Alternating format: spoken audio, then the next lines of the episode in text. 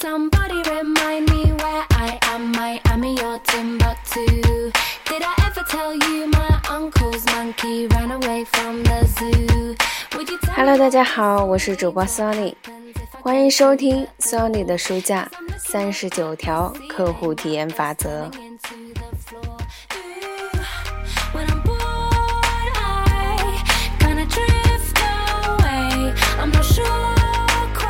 今天呢，我们来接着学习第二十八条法则，将顾客的需求和渴望区分开来。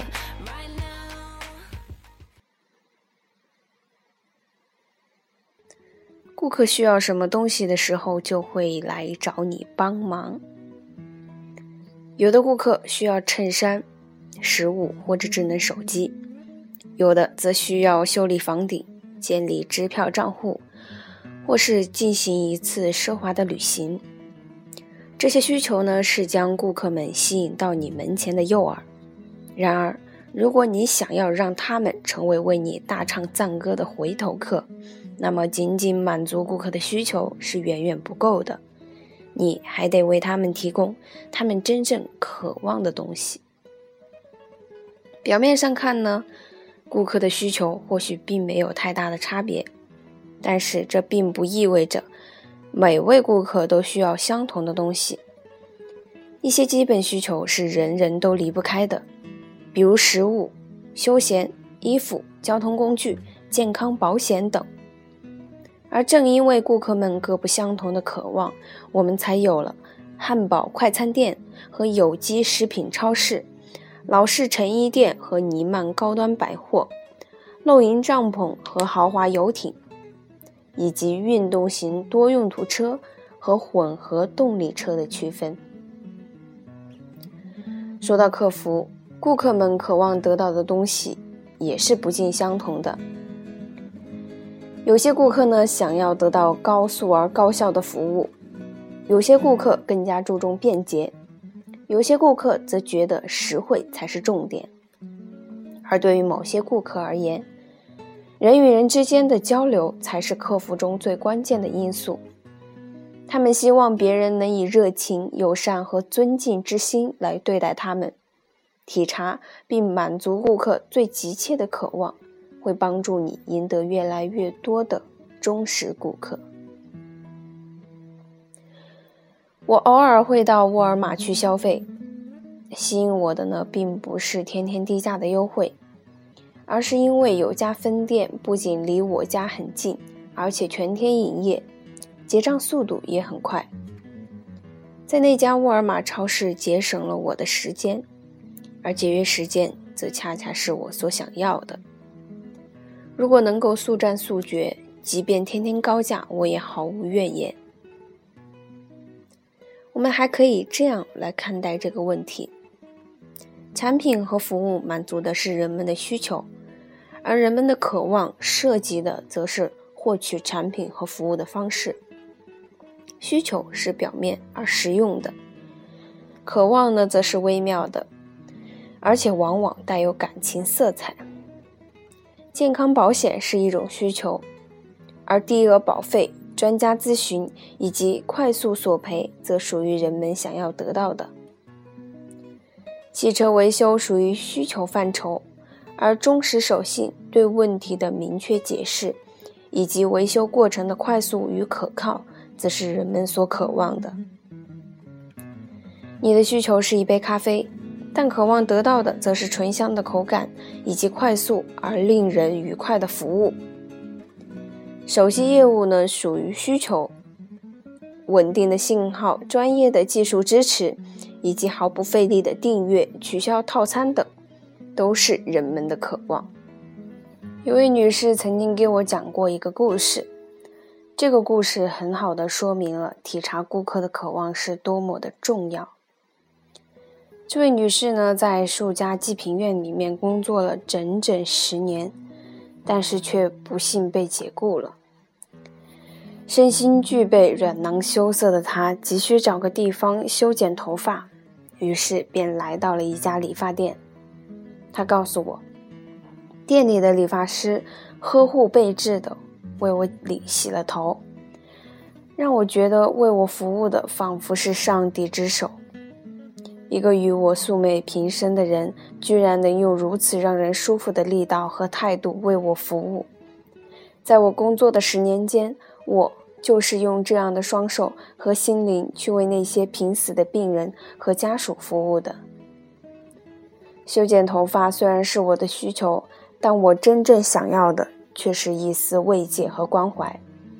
那位年轻的女理发师体会到了我的渴望。我永世也忘不了他。现在我理发时只去那家店。可见，故事中的理发师洞察到了需求与渴望之间的差别。或许在表面看来呢，准确判断出顾客的渴望很简单，但实际上这比你想象中要难得多。在迪士尼供职的时候，我总是信心满满的认为，那些前来主题公园和度假酒店的顾客所渴望的，只是精彩的表演、刺激的娱乐设施以及开心的体验罢了。之后，我们与盖洛普咨询公司进行合作，对六千名在近期光临公司的游客进行了调查，询问他们。来到迪士尼世界，你希望收获什么呢？结果表明，游客们的渴望虽然与我们估计的很接近，但是我们认为游客所渴望得到的东西，在他们看来或许已成为理所当然的事情，因此这只能是他们的需求。而顾客们最渴望的是以下四项：一。让我们有特别的感觉。二，把我们当做独一无二的个体来对待。三，尊重我们。四，精通专业。这件事情让我明白，顾客的渴望往往需要我们往深处挖掘。另外，我还明白，如果你不想止步于满足顾客的需求，但是想要满足顾客的渴望。那你就需要探寻他们真正的想法。通过我在前面所提到的问卷调查的方式，你可以对顾客群的渴望有一个整体的把握，也可以随便找个时机来问问大家，看看他们到底希望从你的企业中得到什么。你的调查对象可以不局限于你的顾客，还可以包括你的朋友。邻居，甚至素不相识的陌生人，而想要挖掘每位顾客各自的需求，可就不那么容易了。因为每位顾客都会依据自己重视的因素做出不同的选择。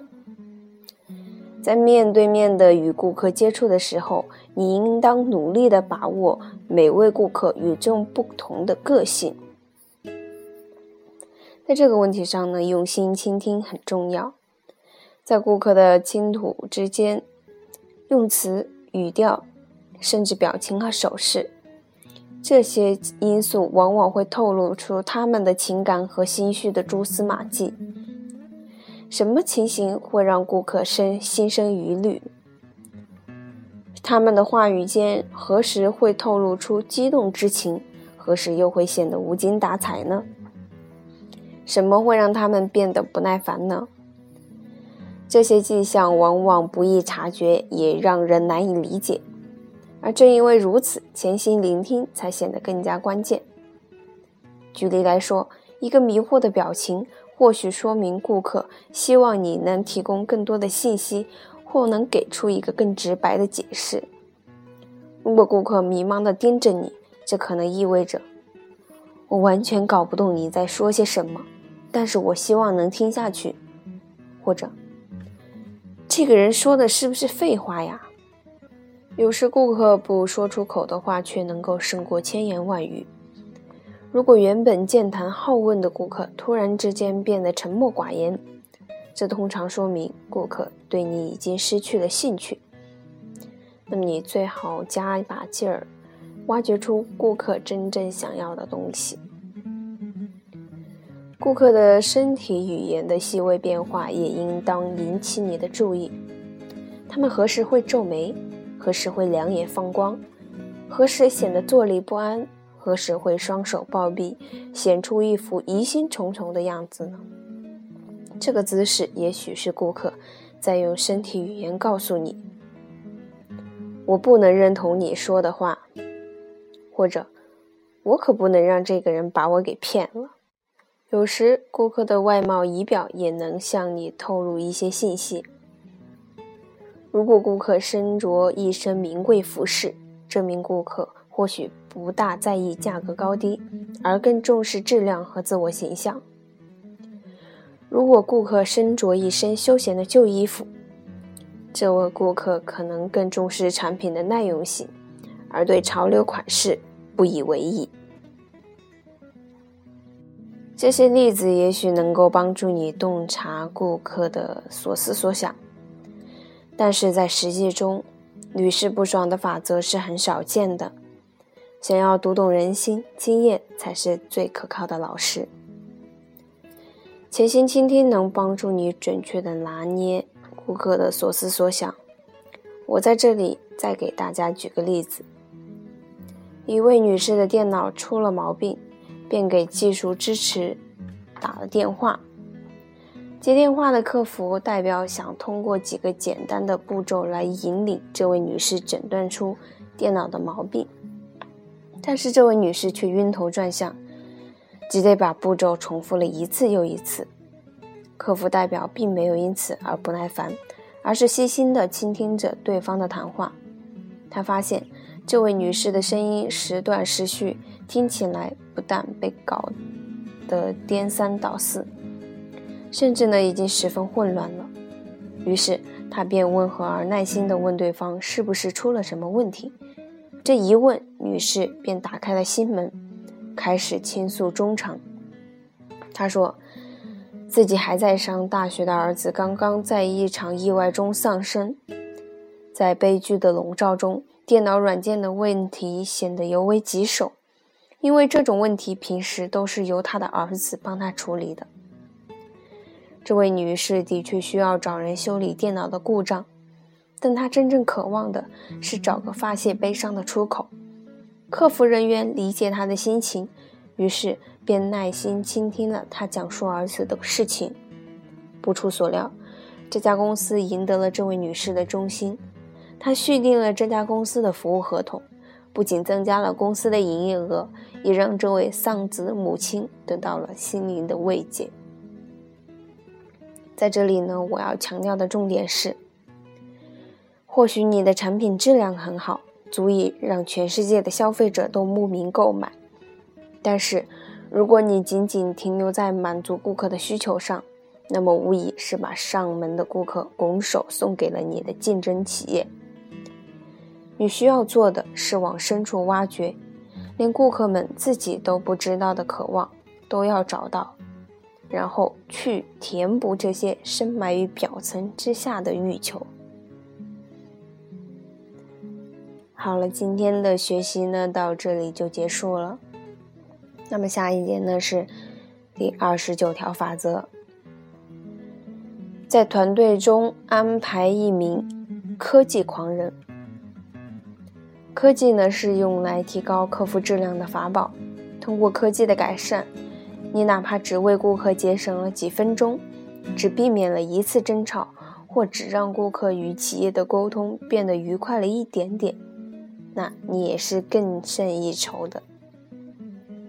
那么更多的内容呢，将在下一节展开，期待大家的收听和关注。今天的节目呢，到这里就结束了。再见。